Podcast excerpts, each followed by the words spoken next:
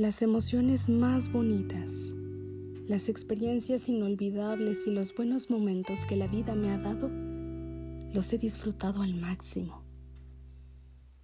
Me he reído a carcajadas. Tengo amigos que me han enseñado la lealtad. Conozco la felicidad que esconden los atardeceres o ciertos lugares. He visto que la unión hace la fuerza y me he maravillado con la capacidad de la naturaleza. A lo largo de mi vida he conocido cosas increíbles, pero cuando llegaste tú, me di cuenta de que todo eso era solo un grano de arena comparado a la experiencia de estar a tu lado. Este audio es exclusivamente para ti.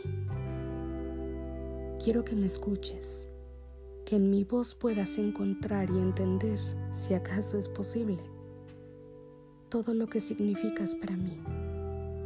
Así que por favor, escúchame con atención.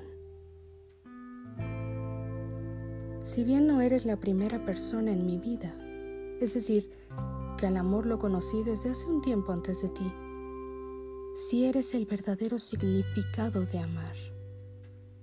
Amar no es pensar en una persona todos los días ni regalarle flores. Tampoco es decirle halagos constantemente, aunque yo pensaba que sí. Y francamente creo que mi enamoramiento pasado era más hacia la idea del amor y no al amor real. Cuando te conocí, pasé por ese proceso maravilloso de emoción, de no soltar el teléfono por estar escribiéndote todo el tiempo. Te ibas y a los dos minutos yo ya estaba echándote de menos. Cuando llegaba una notificación a mi teléfono, me latía el corazón y sentí una prisa por correr a leerte y contestarte y decirte, Dios mío, cuánto te extrañé. No he dejado de pensar en ti. Por favor, no te vuelvas a ir. Pero solo me limitaba a contestar normal. Con emoción, pero normal. Las madrugadas se volvieron el momento más íntimo para hablarte o escribirte todo lo que estaba sintiendo. Y no me di el paso de las horas hasta que el sol aparecía por mi ventana. Me dormía un par de horas y después abría los ojos, o mejor dicho, un ojo, y con ese bastaba para escribirte, buenos días, ¿cómo estás? Todo esto lo hacía sin tener idea de que cada vez te hacías una parte de mis días. Fuimos compartiendo experiencias, nos contábamos la vida y nos encontramos compatibles. Yo me enamoré de ti. El inicio de esta historia que se sigue escribiendo fue impresionante. Llegaste a mi vida con la fuerza de un tsunami. Rompiste mis esquemas, mis horarios, mi rutina, mi pensamiento egoísta, mi inmadurez. Llegaste y arrastraste todo ese miedo que tenía a volver a caer y yo, así como en la inmensidad del mar, me dejé llevar y no puse ninguna resistencia a ti. Que pase lo que tenga que pasar, pensaba. Pero nunca jamás me imaginé lo que estaba por venir. Ese romance lleno de euforia y emoción pasó.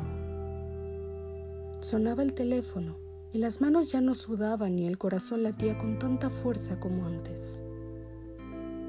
Eso significaba que dejé de amarte y me acostumbré a ti. Ahora compartíamos miedos y nos conocíamos más. Me refiero a que dejamos de lado los halagos y las flores para hablar de la vida como era. Ya no había mensajes de buenos días, hablábamos hasta más tarde. A veces ya ni siquiera era necesario decirnos, hola mi amor, hola cariño, sino simplemente nos saludábamos con prisa por contarnos el día ya daba sueño por las noches y entonces todo el inicio cambió y pasamos a otra etapa de la relación en la que el enamoramiento pasó, pero no el amor. Ahora la dinámica era diferente, porque parecía que no morías por escribirme.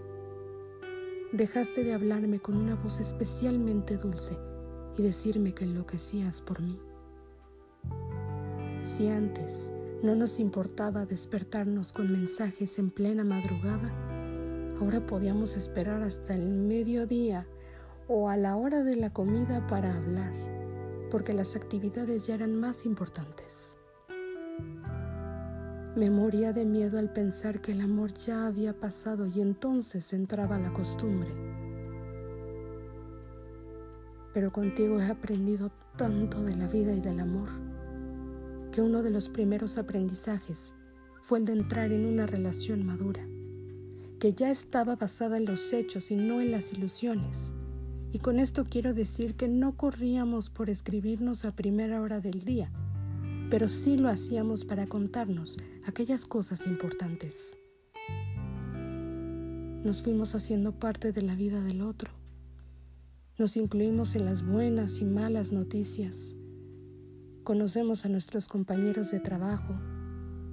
Nos alegramos por los logros y lloramos las penas que no son propias, sino compartidas. Contigo aprendí que el amor no es subir una foto juntos y que todo el mundo se entere. Cuando yo conocí el amor, ese instante que yo recuerdo, fue un momento en silencio y soledad, solos tú y yo, viviendo lo básico, sin decir nada, pero sintiendo el corazón lleno de ti. Mi corazón no se sale cuando escucho tus mensajes. Sin embargo, lo hace cuando estoy sentada a tu lado, en silencio, viendo una serie y tocando tu mano. Se sale cuando por las mañanas me das el vaso con jugo de naranja, porque no es solo el vaso. Para mí significa, no quiero que te enfermes, toma vitamina C. Se sale cuando a pesar de conocer mi peor versión, mis peores miedos y demonios, me tomas de la mano y me dices que me amas. Ahora se me sale el corazón cuando sé que estás por llegar. Y después cuando te abro la puerta y me das ese beso. Ese beso que no dura minutos y que no es apasionado, pero que me dice que me echaste de menos tanto como yo a ti.